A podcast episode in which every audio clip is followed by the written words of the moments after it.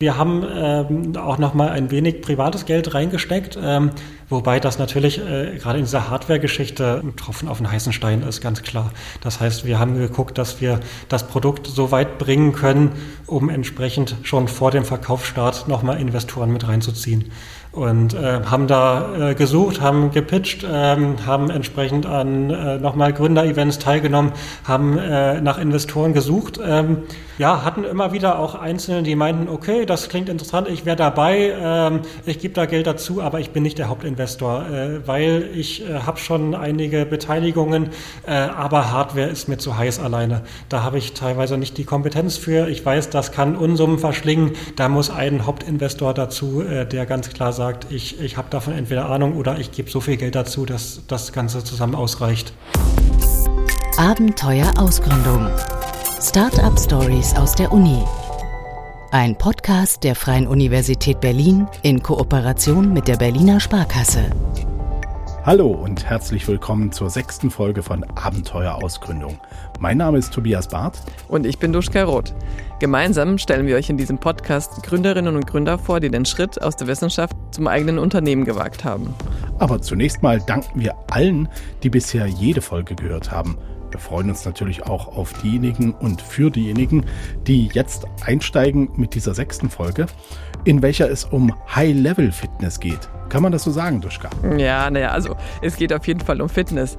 Denn im Prinzip kann es jeder machen, auch ich. Was ja dann wohl gegen High Level sprechen würde. Aber auf jeden Fall ist es ein High-End-Gerät. Vielleicht meinst du das. Hör mal, wie smooth das klingt. Ja, das ist äh, nicht lautlos, aber natürlich doch deutlich, deutlich leiser, was zum Beispiel diese windgebremsten Geräte machen. Ähm, das heißt, man hört das Summen der, der Schwungscheibe, das ist gar keine Frage, aber man kann das äh, im normalen Haushalt absolut benutzen und muss da jetzt nicht äh, ja, irgendwie auf Geduld seiner Nachbarn pochen. Und weil wir hier nicht bei Geräusch der Woche Quiz sind, verrate ich auch gleich, was es ist. Es ist ein Rudertrainer. Und derjenige, der das beschrieben hat, ist einer der Erfinder und Erbauer des Geräts. Ich bin Flavio Holstein, komme ursprünglich so aus der ähm, ja, Informatikschiene. Äh, das heißt, ich habe so ganz klar zwei Standbeine. Zum einen das Studium mit äh, ja, technischer Informatik, das heißt, das ist Elektrotechnik und Informatik verbunden. Ähm, und zum anderen ja, bin ich Ruderer.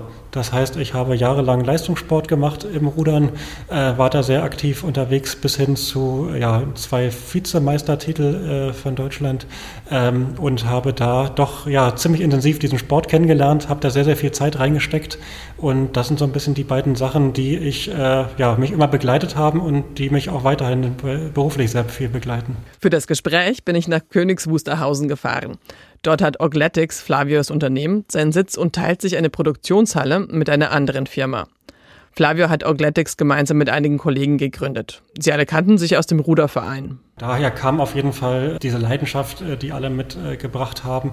Ähm, aber sonst haben wir sehr, sehr viele verschiedene Sachen gemacht. Das heißt, ähm, ja, einer war Physiker, äh, ein, ein Maschinenbauer mit dabei, mich als Informatiker und ein, ein Rechtswissenschaftler noch mit dabei ähm, ja, der natürlich auch sehr, wir insgesamt sehr, sehr gut vernetzt sind in dem Ruderbereich, ähm, bis hin natürlich auch zu Olympiasiegern, die regelmäßig auf dem Gerät drauf saßen. Das hat dann schon seine Vorteile.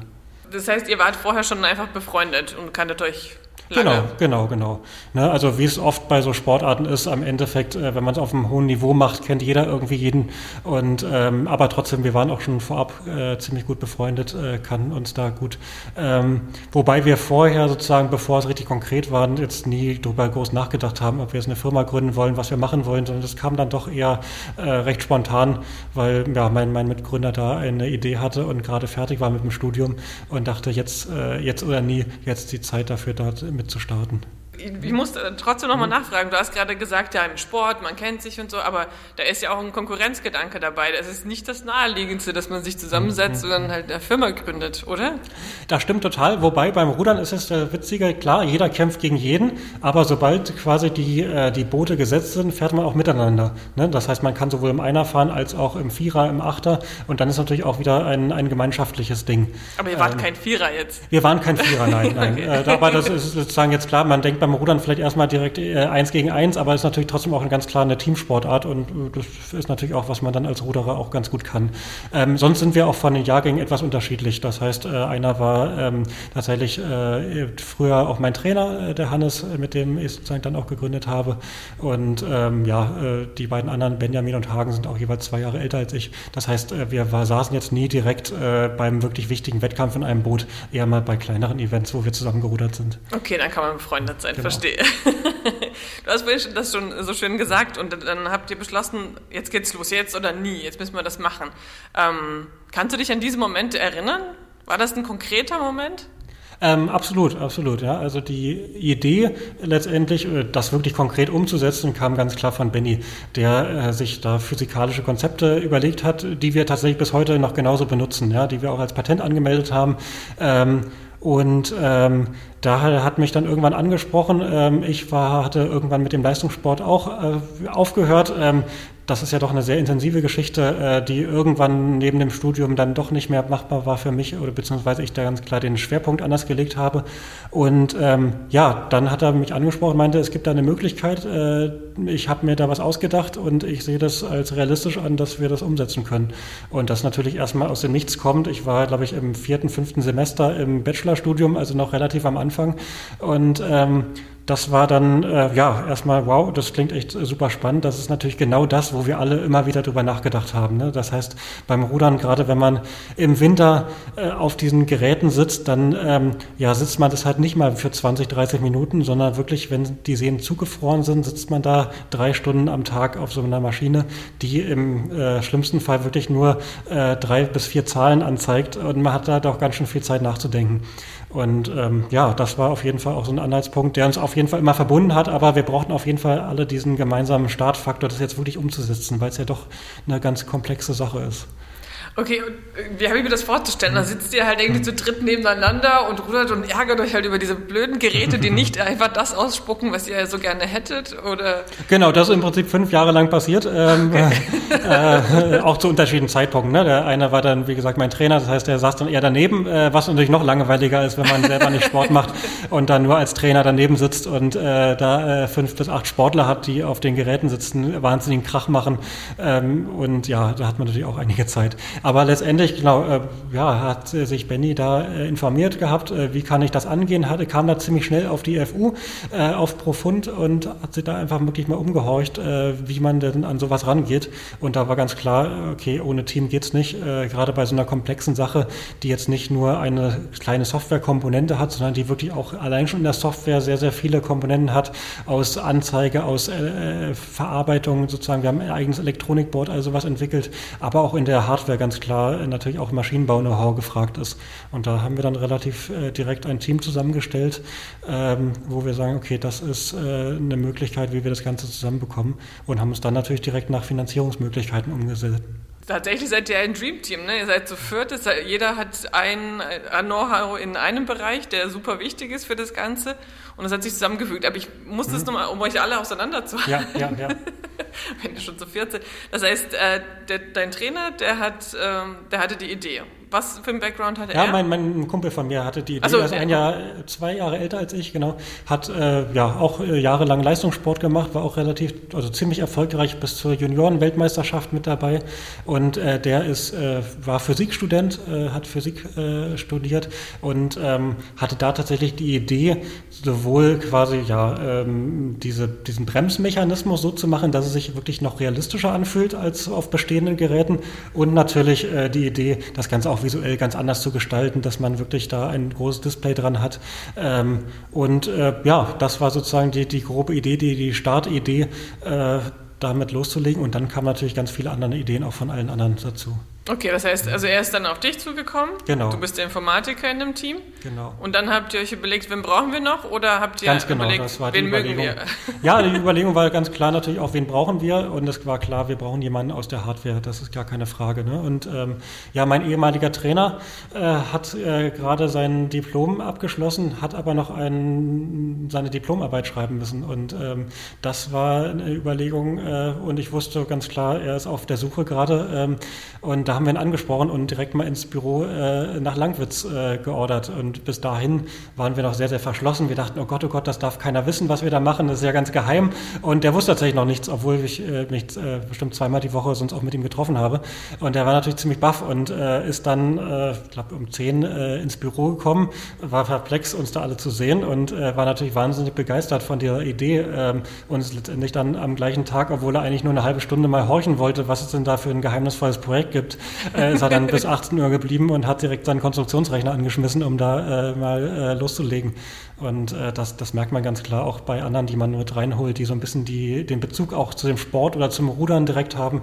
Ähm, dass das natürlich eine wahnsinnige Begeisterung auslöst.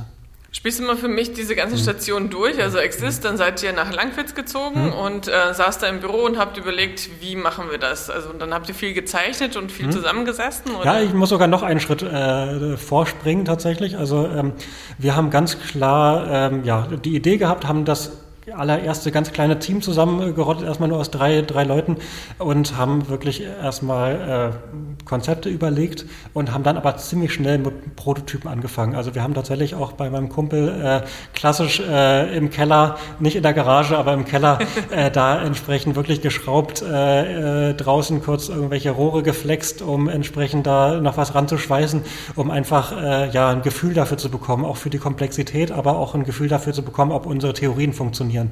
Und das hatten wir tatsächlich auch, bevor wir Exist überhaupt beantragt haben, hatten wir schon den allerersten Prototyp. Äh, der sah super hässlich aus, der hat super holprig funktioniert, aber er hatte funktioniert und wir konnten sozusagen die ersten Messdaten daraus ziehen. Und das war sicherlich auch ein entscheidender Faktor, dass wir das natürlich mit angeben konnten, auf Fotos mit reinlegen konnten und sagen können, okay, wir haben da schon was, was funktioniert, wir haben die nächsten Schritte im Kopf, ähm, wir brauchen jetzt nur noch das Geld, äh, damit wir da durchhalten können. Und dann ging es sozusagen weiter. Wir haben parallel auch schon ähm, einige andere Wettbewerbe mitgemacht, was zum einen ein bisschen Geld gebracht hat, aber zum einen natürlich auch super motivierend ist, dass man merkt, okay, man kann andere auch von der Idee, aber auch von der Geschäftsidee überzeugen und sozusagen auch nicht Ruderer, die dafür vielleicht total für brennen, ähm, sehen, damit kann man auch später langfristig Geld verdienen. Äh, vielleicht auch nicht Ruderer können sich vorstellen, schon vorab das irgendwann mal zu kaufen, wenn es fertig ist. Und das gibt natürlich doch eine ganze Menge äh, Motivation und natürlich auch nett, wenn man da ein paar Urkunden sammelt, ähm, dass man an Gründerwettbewerben mitgemacht hat hat oder auch gewinnt. Eine, die da hängt, ist ja von, von einem Gründerpreis von der Berliner Sparkasse. Genau, genau. Der äh, kam dann etwas später tatsächlich. Das heißt, in der Zwischenzeit ähm, waren wir dann ähm, in Langwitz. Da haben wir Büros äh, zur Verfügung gestellt bekommen von der FU Berlin ähm, und sind dann entsprechend äh, so weit gekommen, dass wir wirklich auch Produkte bzw. Prototypen entwickelt haben, die wir in Rudervereine an Fitnessstudios ausgeliehen haben. Und ähm, das war sozusagen der Zeitpunkt, wo wir dann auch bei dem äh, Gründerpreis der Berliner Sparkasse mitgemacht haben und den dann auch ähm, gewonnen haben, indem wir da also sozusagen einen, glaube ich, ganz guten äh, Pitch äh, vorbereitet haben, den wir gehalten haben und äh, da das Publikum doch entschieden hat, wir, wir äh, ja, sollten den Preis gewinnen.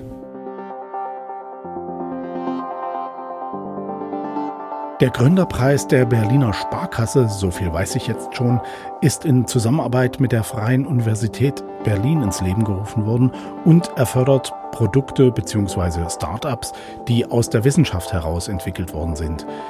Weißt du, warum eigentlich Orgletics zu den Gewinnern gehörte? Also Orgletics hat ja 2017 den Preis gewonnen, da wurde der zum fünften Mal vergeben. Ich konnte darüber mit Christian Segal sprechen. Er ist bei der Berliner Sparkasse für den Gründerpreis zuständig. Er ist nämlich der Vertriebsleiter Digitalwirtschaft. Und auch ich fand es total spannend, dass da wirklich so ein Nischenprodukt gewonnen hat.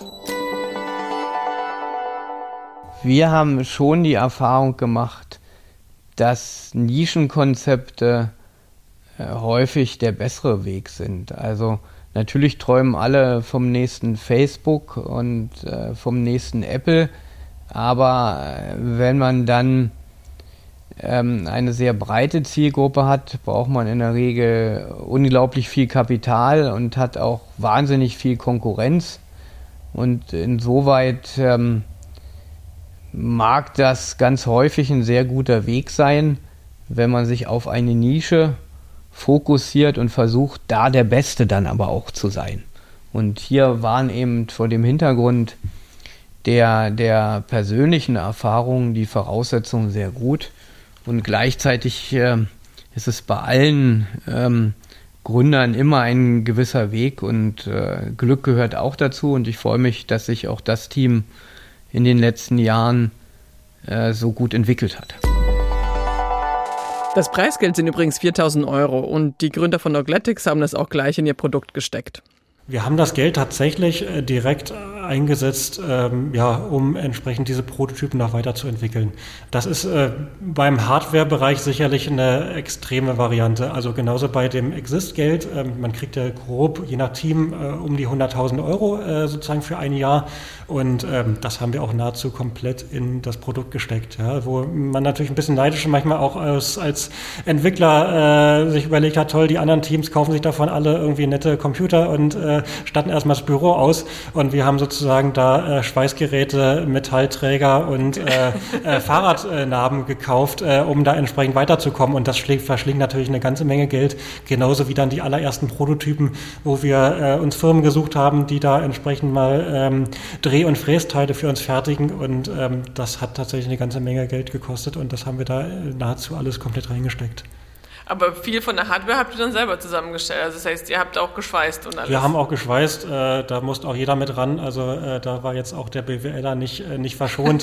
äh, das ganz klar auch der Informatiker war, nicht. Auch der Informatiker nicht. Äh, das, da mussten alle mit ran. Ähm, und ja, es ist natürlich auch, äh, auch motivierend, wenn man da zusammen, auch wenn es erstmal sicherlich hässlich und sehr, sehr funktional ist, aber einfach, dass man da erstmal Stück für Stück immer weitergeht. Und so haben wir in den ersten zwei Jahren, ähm, wir haben die durchnummeriert, äh, sechs, sieben Prototypen äh, entwickelt, immer wieder eine neue Variante, ähm, die von Grund aufgebaut wurde, um da immer weiterzukommen, äh, um daraus auch zu lernen. Also das klingt ja alles sehr glatt ne? und, und nach sehr viel Spaß und, und viel zusammensitzen und viel zusammenarbeiten und so weiter.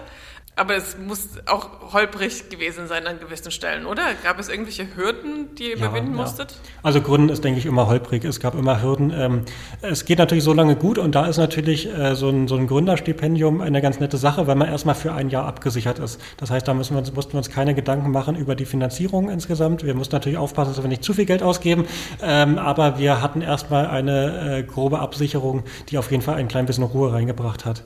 Auf der anderen Seite hatten wir natürlich ähm, ganz klar das, das Problem, was sehr viele äh, Startups haben, dass dieses eine Jahr nicht annähernd ausgereicht hat, um ein verkaufsfertiges Produkt zu entwickeln. Ja, ähm, sicherlich geht das im, im Softwarebereich, wo man sich wirklich ähm, darauf spezialisiert und einen guten Zeitplan hat. Ähm, unser sehr ambitionierter Zeitplan hat überhaupt nicht hingehauen. Wir hatten danach zwar bessere Prototypen, die man auch wirklich äh, mit Stolz zeigen konnte, aber das war noch lange kein Produkt. Und ähm, spätestens da ist es natürlich schon direkt äh, das, die erste Krise beziehungsweise die ersten ganz klaren Probleme, die auf einen zukommen. Man muss irgendwie äh, diesen Schritt schaffen, ähm, entweder Geld einsammeln oder aber äh, mit so wenig Geld äh, klarkommen, dass man entsprechend noch weiterkommt, dass man äh, ja wirklich verkaufsfähige Produkte bekommt. Und ähm, natürlich auch untereinander gibt es immer wieder mal Reibereien.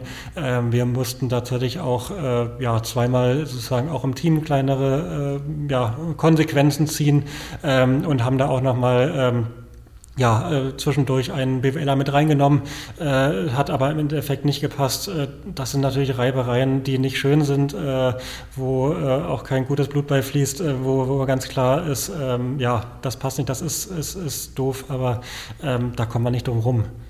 Gut, wie ging es also wie ging's danach weiter? Also ihr seid, äh, wart ein Jahr, habt ihr dieses Exist-Stipendium gehabt und dann Genau. musstet ihr rudern dann, dafür. Dann war irgendwann das Geld alle. Ähm, wir haben ähm, auch noch mal ein wenig privates Geld reingesteckt, ähm, wobei das natürlich äh, gerade in dieser Hardware-Geschichte ähm, ein Tropfen auf den heißen Stein ist, ganz klar. Das heißt, wir haben geguckt, dass wir das Produkt so weit bringen können, um entsprechend schon vor dem Verkaufsstart noch mal Investoren mit reinzuziehen und äh, haben da äh, gesucht, haben gepitcht, ähm, haben entsprechend an äh, nochmal Gründer-Events teilgenommen, haben äh, nach Investoren gesucht ähm, und ja, hatten immer wieder auch Einzelne, die meinten, okay, das klingt interessant, ich wäre dabei, ähm, ich gebe da Geld dazu, aber ich bin nicht der Hauptinvestor, äh, weil ich äh, habe schon einige Beteiligungen, äh, aber Hardware ist mir zu heiß alleine. Da habe ich teilweise nicht die Kompetenz für. Ich weiß, das kann Unsummen verschlingen. Da muss ein Hauptinvestor dazu, äh, der ganz klar sagt, ich, ich habe davon entweder Ahnung oder ich gebe so viel Geld dazu, dass das Ganze zusammen ausreicht. Und den haben wir ziemlich lang gesucht. Also da haben wir bestimmt ein halbes, dreiviertel Jahr, nachdem Exist abgeschlossen abgelaufen war, ähm, noch weiter äh, gesucht. Ähm, und äh, ja, das Geld wurde tatsächlich immer knapper, äh, gar keine Frage. Ähm, und wir haben ja einiges ausprobiert und letztendlich haben wir denn durch Kontakte, durch Zufälle äh, einen, einen guten Investor gefunden, der äh, immer noch mit dabei ist äh, und der inzwischen auch unser Hauptinvestor ist. Und er hat auch was davon.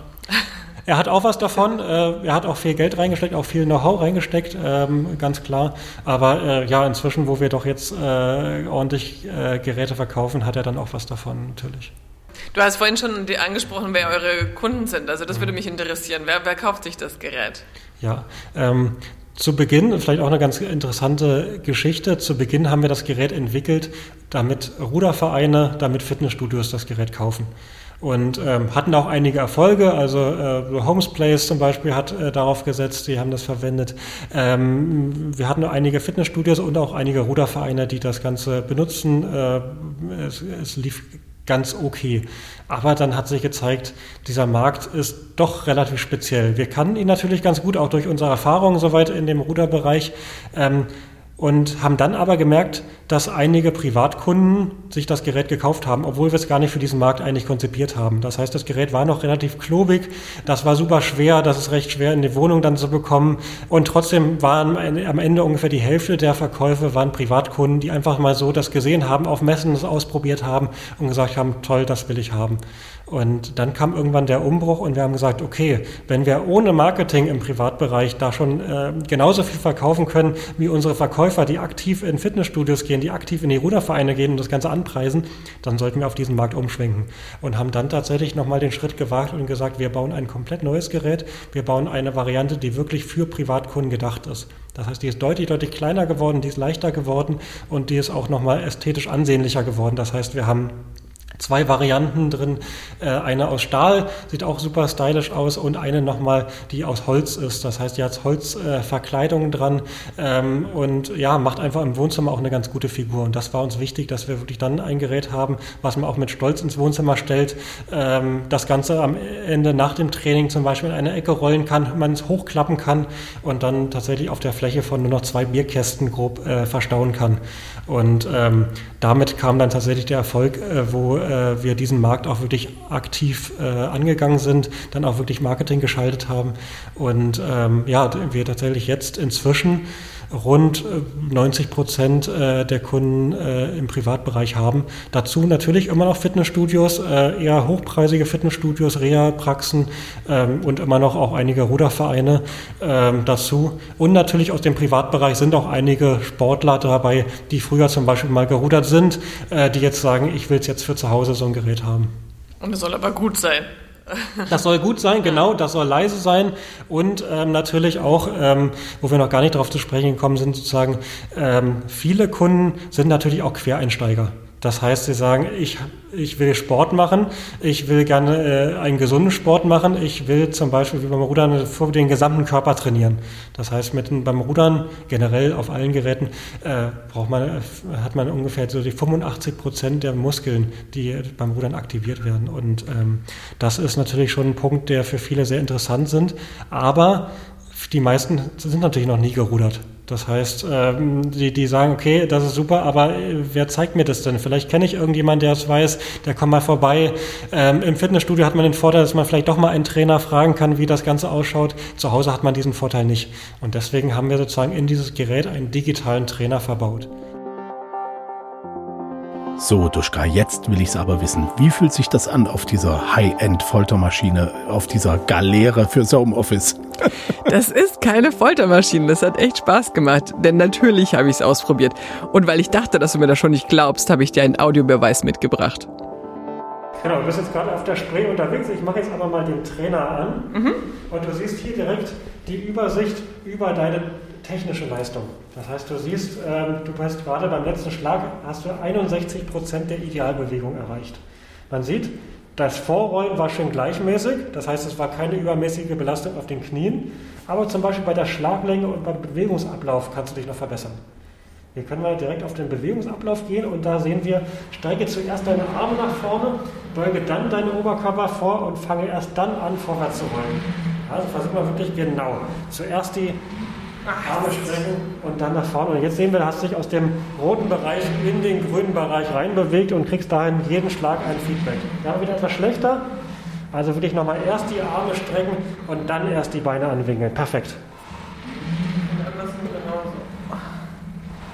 Nein, nein, nein, nein. Ja, genau, der war wieder etwas schlechter. Das ist wirklich eine Koordinationssache, die man auch nach ein, zwei Mal Videogucken nicht direkt drin hat, sondern das muss man wirklich immer wieder verinnerlichen. Ja, die muss man halt fühlen, ne? Genau, Also da ist genau. halt schon. Genau. Gut, Duschka, das will ich mal als Audiobeweis gelten lassen. Aber verrätst du mir noch, wie weit du auf dem virtuellen Fluss gefahren bist? Ich weiß gar nicht, ob man das jetzt noch gehört hat, aber ich war auf der Spree und natürlich bin ich wie Chuck Norris bis zum Ende und zurückgerudert. Es hat echt Spaß gemacht. Aber zurück zum Thema Startup. Und zwar wollte ich von Flavio, wie von anderen Gründern auch, gerne wissen, welche Tipps er für junge Startups hat. Was ganz klar ist, wir haben auch einige Dinge einfach falsch gemacht am Anfang. Ja? Äh, es ist sicherlich nicht schlimm, Fehler zu machen, weil man doch äh, ganz schön Spiel hat. Wenn man eine gute Idee hat, dann, dann ist das kein Problem. Der erste Tipp ist tatsächlich, redet mit Leuten darüber. Also die wenigsten Ideen sind so speziell, dass jemand sagt, äh, wow, das ist eine Top-Idee, die setze ich jetzt morgen um. Ja, sondern äh, eigentlich mit allen Leuten, die man sprechen, die haben ja auch ihre eigenen Probleme. Äh, die meisten suchen jetzt nicht aktiv nach irgendeiner Idee, die man einem klauen kann. Und so war das bei uns zum Beispiel am Anfang völlig albern, dass wir gesagt haben, nee, wir reden jetzt mit gar keinem. Wir versuchen das erstmal das erste halbe Jahr im stillen Kämmerlein zu entwickeln, ähm, bevor wir da mit Leuten drüber reden. Und das hätte uns sicherlich noch schon noch mehr vorangebracht, wo natürlich auch dieser Netzwerkeffekt viel schneller mit eintrifft, wenn jemand jemanden kennt, der jemand kennt, der vielleicht auch potenzieller Investor sein könnte, ähm, dann wäre es da sicherlich sinnvoller gewesen, schon direkt etwas äh, äh, mehr damit äh, rauszugehen und schon direkt auch auf die allerersten Erfolge schon stolz zu sein. Mhm. Eine andere ähm, Geschichte ist ganz klar, ähm, es macht oft Sinn, aus unserer Sicht heute mit sehr, sehr kleinen Schritten zu starten. Was wir direkt wollten, war quasi die eierlegende Wollmilchsau. Wir wollten das perfekte Gerät haben für äh, Profi-Ruderer, für, ähm, für Fitnessruderer. Wir wollten äh, das absolut perfekt entwickeln und hatten tatsächlich eine, eine Ideenliste, die wir umsetzen wollten bis zum ersten Produkt, die wir teilweise bis heute noch nicht umgesetzt haben. Da im äh, Rückblick würden wir sagen, erstmal klein starten, versuchen vielleicht wirklich in dem ersten halben Jahr schon ein Produkt zu entwickeln, wo Kunden sagen, wow, das ist wirklich ein Mehrwert und dann wirklich iterativ sich steigern. Ja, so wie wir es heute zum Beispiel auch machen bei der Software. Wenn wir Ideen haben, versuchen wir immer zuerst einen Prototypen zu entwickeln, den auch Kunden schon direkt testen können. Ja, wir haben so ein Beta-Programm, wo Kunden vorab schon Funktionen testen können und wir sagen, okay, es macht keinen Sinn, jetzt eine Funktion anzufangen, die erst in zwei Jahren rauskommt, weil dazwischen kann sich so viel ergeben, da gibt so viele Änderungen, da kommt vielleicht ein neuer Wettbewerber mit einer neuen Idee. Das macht keinen Sinn. Wir versuchen immer die Funktion im äh, maximal drei Monaten sozusagen wirklich dann herauszubringen, damit Kunden das testen können.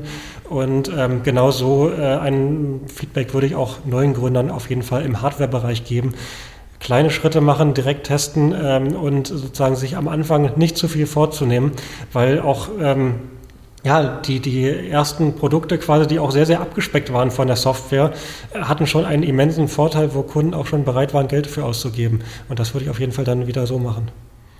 Kannst du dir das vorstellen, dass ihr das anders gemacht hättet? Also bei eurem Hintergrund und, und, und allem, finde ich, klingt das ja sehr logisch, dass man halt vom, vom Ziel ausdenkt ja, und dann versucht, äh, das möglichst schnell zu erreichen. Genau, man kann natürlich, oder was sollte man auch, und das haben wir auch weiter drin, wir haben ein hohes Ziel, wo wir hin wollen. Also wir haben da sozusagen mit der ersten kleinen Serie von 20 Geräten gestartet, ähm, dass wir die aber nicht verkauft haben, sondern entsprechend ausgeliehen haben. Und wenn ein Ruderverein oder jemand das länger haben wollte, dann muss da quasi eine monatliche Gebühr für zahlen. Ja, einfach weil wir sicher gehen wollten, dass wir eventuell Kinderkrankheiten am Anfang dann rausbekommen, dass wir entsprechend da die Kontrolle für haben und danach sozusagen aus allem, was wir daraus lernen, das finale Produkt wirklich bauen. Und das war natürlich ein super Gefühl, das im Fitnessstudio zu sehen, zu sehen, wie Leute drauf Sport machen. Ähm, das, das ist unbeschreiblich, ja. Und natürlich dann auch, äh, wo wir auf Messen damit gefahren sind, wo wir auf Ruderregatten mitgefahren sind und dann auch äh, tatsächlich Spitzensportler äh, drauf saßen und meinen, wow, das habe ich noch nicht erlebt, so ein Gefühl. Ähm, wir haben in unserem allerersten ähm, äh, Trailer, den wir äh, gemacht haben, sozusagen, um äh, einfach das Produkt auch anzupreisen, haben wir zum Beispiel äh, ja, äh, Olympiateilnehmer äh, raufgesetzt und gesagt, hier, setzt euch mal rauf, wir nehmen einfach mal eure Reaktion ab. Und äh, da gibt es eine kleine Szene, die tatsächlich natürlich entstanden ist, wo dieser olympische Athlet äh, Tim Odenaske äh, den Kopf schüttelt und äh, einfach nur grinsen und sagt, wow, das habe ich noch nicht erlebt. Und das natürlich, ist natürlich Wahnsinn und noch, noch schöner, wenn man es auf Video festhalten kann. Und die Kunden kommen auch hauptsächlich aus Deutschland? Gibt es aus dem Ausland Kunden? Wir haben jetzt äh, vor ein paar Monaten auch den Markt geöffnet, soweit äh, in die Nachbarländer. Also man kann es auch aus Dänemark, aus äh, Niederlande, äh, Schweiz haben wir schon länger mit dabei, Österreich. Und da sind wir jetzt langsam tatsächlich auch, auch am expandieren, wo wir natürlich dann immer auch Partner vor Ort suchen, äh, die das entweder auch mitverkaufen oder aber entsprechend auch im Zweifel einen Service anbieten. Ähm, und äh, so sind wir sozusagen jetzt nach und nach am Wachsen. Ähm, ja, sag mal so zwei Drittel kommt weiterhin aus Deutschland und ein Drittel kommt jetzt nach und nach auch aus den Nachbarländern. Wo setzt ihr euch die Grenzen? Ähm, vom, vom, äh, vom Umfang her, von, also tatsächlich von der Produktion her, also gibt es irgendwie einen Punkt, wo ihr sagt, okay, das, das wäre halt irgendwie das, wo wir sagen, mhm. das mhm. reicht uns und äh, alles andere darüber hinaus wird Murks? Hm, der Grenzen sind da nicht wirklich gesetzt. Also ähm, wichtig ist natürlich, dass man planen kann und dass man die äh, aktuellen Produktionskapazitäten kennt und weiß, wie schnell kann man sie sonst entsprechend ausbauen. Ne, das war zum Beispiel Anfang des Jahres bei uns äh, grenzgeradig. Da haben tatsächlich äh, durch diese Kombination aus ähm, viele Leute sind gerade zu Hause, äh, die, äh, es war gerade Neujahr, das heißt, viele gehen nochmal mit einem neuen Fitnessgedanken in die Welt und sagen, ich möchte jetzt dieses Jahr aber mal endlich meine äh, überschüssigen Kilos loswerden, ich möchte dieses Jahr fitter werden. Ähm, und dazu war sozusagen ganz klar Winter. Das heißt, äh, viele Leute ähm, ja, sitzen vielleicht eher zu Hause, wollen da nicht draußen Fahrrad fahren, sondern suchen dann aktiv ein, ein Fitnessgerät für zu Hause. Und das hat uns Anfang des Jahres tatsächlich fast etwas überrannt, ja, wo tatsächlich äh, rund dreimal so viele Bestellungen waren wie die Vormonate. Und das natürlich dann äh, sich auch kurzzeitig mal auf die Lieferfähigkeit ausgelöst hat, ähm, ganz klar. Ähm, ja, wo wir jetzt aber inzwischen wieder endlich bei, bei vier bis fünf Wochen liegen, dass man so ein Gerät auch dann bekommt. Ein Nischenprodukt, das gerade aus der Nische herausfindet. So klingt das für mich. Augletics. Tolle Sache. Und vor allem sind da Leute am Werk, die ihr Hobby und ihre Leidenschaft in ein Produkt umgesetzt haben. Und das merkt man.